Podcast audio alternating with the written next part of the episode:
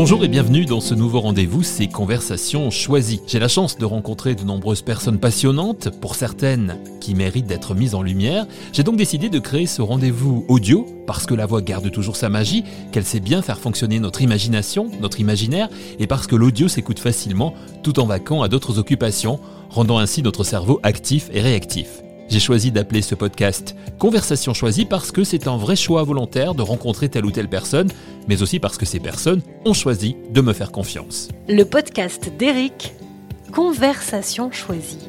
Ce premier épisode met en lumière un écrivain qui d'ailleurs n'a pas besoin de ce rendez-vous pour être dans la lumière. Je le remercie profondément du coup d'avoir accepté l'entretien et d'être celui avec lequel cette émission est lancée. Il s'agit de Gilles Paris, dont le huitième livre est sorti fin janvier 2021 un ouvrage autobiographique, Certains cœurs lâchent pour trois fois rien, publié aux éditions Flammarion. Dans ce livre, Gilles Paris raconte les huit dépressions dont il a été victime. Un livre qui débute par une lettre au père, lettre à son père. Est-ce que cela signifie que tout par-delà les dépressions sont une conséquence de ses relations tumultueuses avec son père? Alors j'ai essayé en fait de trouver euh, un peu toutes les raisons qui m'avaient fait tomber huit fois euh, et surtout qui m'ont permis de me relever huit fois. Euh, c'est très difficile en fait parce que d'abord une dépression ne ressemble pas à une autre. Et, surtout, c'est très difficile d'en déceler là où les causes, parce qu'en fait, il y a toujours plusieurs causes. Tout le monde tâtonne dans cette histoire. Les médecins donnent des avis, euh, euh, les proches aussi, bien sûr, forcément, et l'intéressé, celui qui va traverser comme ça ce tunnel euh, jusqu'au bout, jusqu'à la lumière, ne réfléchit pas forcément à ses causes. Et j'ai voulu le faire parce que j'ai fait en fait une analyse de près de 25 ans, un travail énorme sur moi, une introspection totale. Euh, je pense que ça m'a donné envie d'essayer de comprendre. Et je pense en effet qu'il est fort probable que mon père soit à l'origine d'un certain nombre de ces dépressions. En tout cas, je n'en ai pas la certitude, mais euh, dans ce livre, c'est un peu ce que j'explique. Vous venez de le dire, deux dépressions ne se ressemblent pas, mais en même temps, on peut imaginer que, même si elles n'ont pas forcément la même origine immédiate, il y a quand même un, un un dénominateur, euh, je, dirais même un détonateur commun Oui, absolument, des passerelles. D'abord, les, les, raisons qui vous font tomber généralement sont toujours les mêmes. Euh, c'est une espèce de grande fatigue euh, totale, l'impression que n'importe quel problème devient une montagne insurmontable, le, le, fait d'avoir beaucoup de mal à s'endormir et de se réveiller plusieurs fois la nuit. Et puis surtout cette profonde tristesse qui s'accapare de vous, qui vous habite entier, entièrement, qui vous fait verser des larmes. Moi, je pleure pas beaucoup dans la vie, sauf quand je regarde un film sentimental euh, à la télévision. Euh, même ma petite mère qui est décédée du Covid en avril dernier, je l'ai pas pleuré. Euh, mais par contre, pendant ces dépressions, au tout début, je je, je pouvais pas m'arrêter de pleurer. Donc voilà, c'est des signes avant-coureurs qu'on peut déceler. La première fois, évidemment, j'ai rien compris. Ça m'est tombé dessus comme une sorte d'orage épouvantable. Après, j'ai compris au fur et à mesure des dépressions que je traversais que les symptômes de départ, en effet, se ressemblaient énormément énormément. Vous êtes devenu un expert en dépression si Non, je dirais pas un expert, mais euh, disons que je m'y suis forcément intéressé quand on souffre d'un mal, quel qu'il soit d'ailleurs. Moi, il se trouve que c'est la dépression.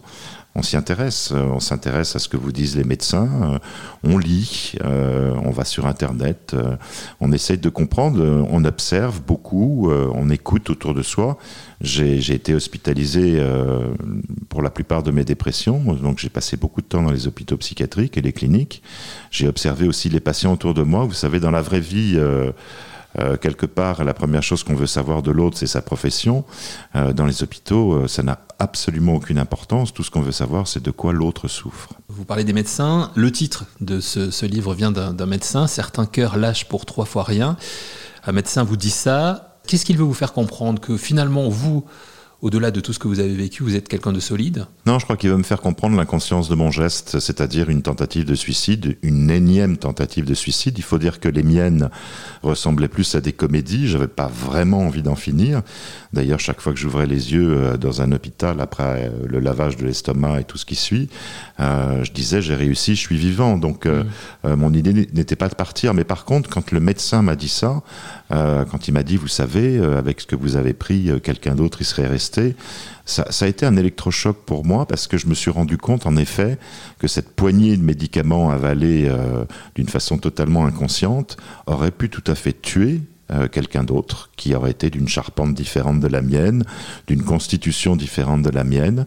Moi, je m'en suis sorti, mais d'autres y seraient restés, et ça, ça m'a fait réfléchir. Alors, euh, certains auditeurs qui sont en train de nous écouter euh, peuvent, et qui ne vous ont pas encore lu peuvent peut-être se dire Oh là là, huit dépressions dans, ce livre, je ne vais pas m'y mettre, ça va être, ça va être quelque chose de, de triste. En fait, ce qu'il faut leur dire, c'est qu'il n'y a absolument pas de pathos dans ce livre. Moi, c'est ce que j'en ai, ressenti. Vous livrez les choses telles que vous les ressentez il n'y a, pas de pudeur, mais tout est en pudeur finalement. Il y a une forme de pudeur quand même euh, chez moi, et c'est vrai que j'entends beaucoup dire, euh, les lecteurs autour de moi, qu'il n'y a pas de pathos. Très difficile pour moi de le dire. Mais je, pense que pendant toute l'écriture de ce livre, en fait, j'ai eu le sentiment d'être nu au milieu de la foule. Mm. Mais une foule euh, plutôt sympathique qui ne m'observait pas, qui ne me regardait pas, qui ne me pointait pas du doigt. quand on veut parler de, ces dépressions et surtout de la sortie, de la remontée, comment on s'en sort en quelque sorte. Il faut bien passer par toutes ces étapes.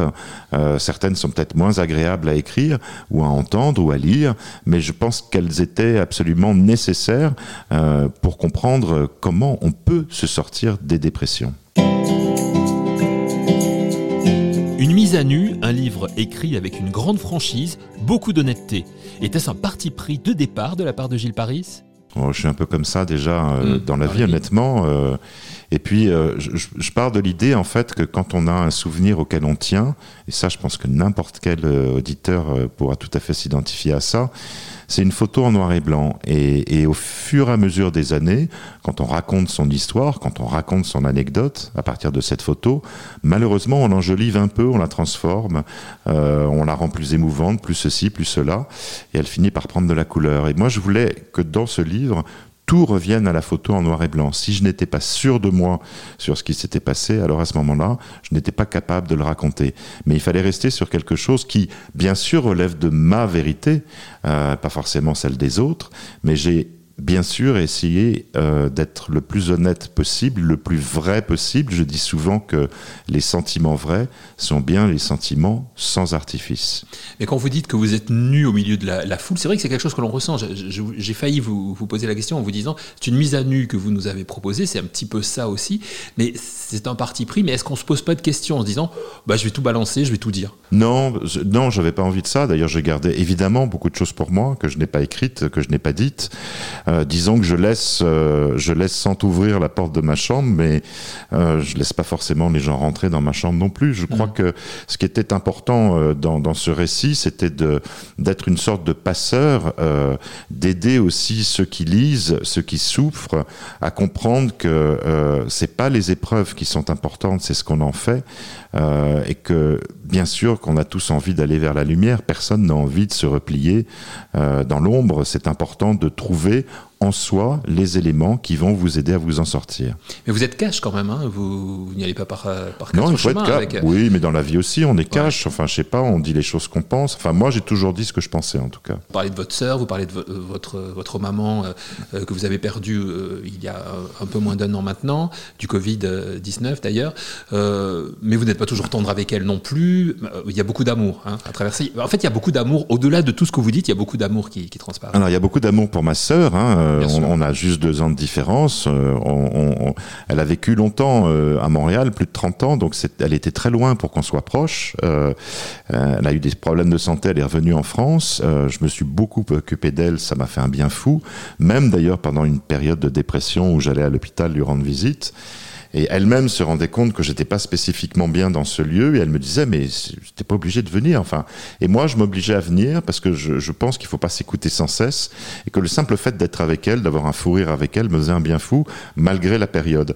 Et, et c'est vrai que ça a été une des premières lectrices, Geneviève, ma sœur, mm. euh, parce que je voulais qu'elle lise ce texte et qu'elle et qu'elle l'approuve d'une certaine manière parce que c'est quelque chose qu'on a quand même partagé ensemble pendant l'enfance, pendant l'adolescence, avant qu'elle qu'elle quitte euh, la France pour, pour Montréal et je trouve que c'était important qu'elle le lise au même titre que mon mari, Laurent, qui a été très présent euh, pendant les, les, dépressions. Alors lui, il a pleuré euh, pendant la lecture, il n'a plus jamais voulu relire le livre, euh, mais je, je, crois que c'était important que ces deux témoins essentiels se rendent compte du texte. Ma, ni ma mère ni mon père ne l'ont lu et ne le liront. Mm. J'aurais aimé pourtant qu'ils le lisent quelque part. ma mère était une femme qui était plus une épouse qu'une mère. Elle le disait d'ailleurs elle-même, c'était pas un secret, et, elle manquait beaucoup de tendresse à, à, notre égard auprès de ma sœur et moi. On n'en a pas eu beaucoup, euh, et c'est vrai qu'elle était souvent en retrait aussi par rapport aux colères de mon père. Euh, non pas qu'elle les validait forcément, euh, mais c'était sa manière naturelle de l'être. Et puis ça fait partie de ces générations de femmes qui n'ont aimé qu'un seul homme dans leur vie. Euh, celui qu'elles ont rencontré, qu'elles ont épousé. Euh, pas d'homme avant, pas d'homme après. Euh, elle se retrouve euh, divorcée à 50 ans. Les hommes lui tournent un peu autour, mais elle va en accepter aucun.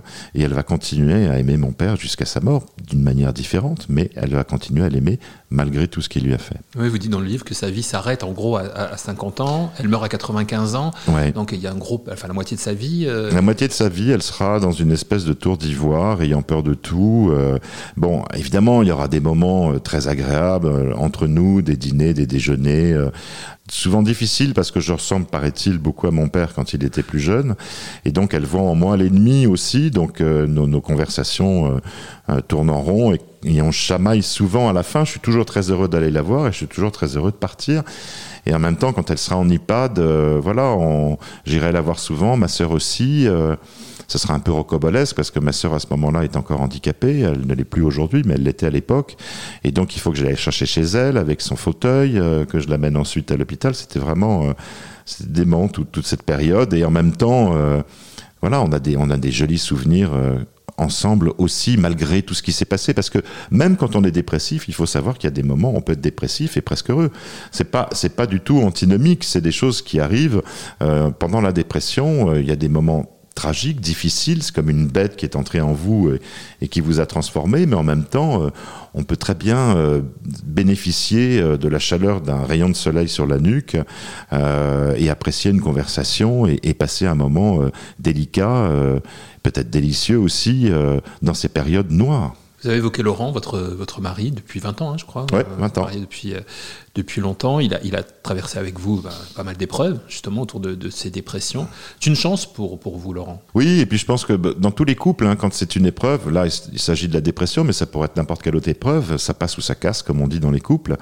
Euh, on résiste ou pas. Et Laurent, il était euh, au départ totalement démuni euh, devant, ce qui arrivait. Euh, il venait me voir tous les jours euh, dans les hôpitaux, les cliniques. Euh, il me disait, mais tu rentres quand? Et des fois, je m'en voulais, même, je culpabilisais beaucoup. Je me disais, mais qu'est-ce que j'ai qui est pas normal, qui fait que, que je tombe comme ça euh, en dépression et, et, et, en fait, je me rendais compte que je le faisais souffrir et ça, ça m'était vraiment intolérable. Et puis, il a mûri aussi à travers ses dépressions. Il a été obligé quand même de, de, de, faire les choses par lui-même. Euh, la relation, même notre relation, a changé en grande partie à cause de ses dépressions. Euh, mais il, a été vraiment formidable. On sait bien sûr qu'on s'est disputé, qu'on s'est engueulé, euh, comme n'importe quel couple. Mais dans les décisions et les moments importants, il a toujours été là. Laurent, son mari, Geneviève, sa sœur, deux personnes essentielles dans l'entourage proche de Gilles Paris, essentielles dans leur accompagnement dans la lutte contre les dépressions qui ont touché durant 30 ans notre invité. Un chapitre du livre s'intitule d'ailleurs L'ultime dépression. Dans le mot ultime, on entend la dernière, mais est-on jamais sûr, Gilles Paris, qu'il n'y aura pas de nouvelle dépression non, non, non, j'en suis pas du tout convaincu. Euh, D'ailleurs, euh, mon éditrice Véronique de Bure tenait absolument à ce que je, je dise plus jamais. Euh, et je peux pas l'écrire parce que ça serait, ça serait faux. Je peux peut-être faire une neuvième dépression, une dixième, j'en sais rien. J'ai une, une, épée de Damoclès sur la tête, mais je dois être honnête. Euh, depuis que je m'en suis sorti, c'est-à-dire depuis 2017, je n'y pense pas tous les jours. Euh, je prends ce qu'il faut comme médicament. Je suis au lithium. Euh, je prends plus d'antidépresseurs ni d'anxiolytiques, j'en ai plus besoin. Euh, et simplement, je, profite de la vie, de ce qu'elle peut m'amener, euh, des rencontres que je peux faire. Euh, j'essaie de me faire du bien. Je sais que j'ai toujours été quelqu'un de très excessif, mais j'ai appris qu'il y avait des bons excès aussi. Le, les mauvais excès, je leur ai tourné le dos depuis 20 ans.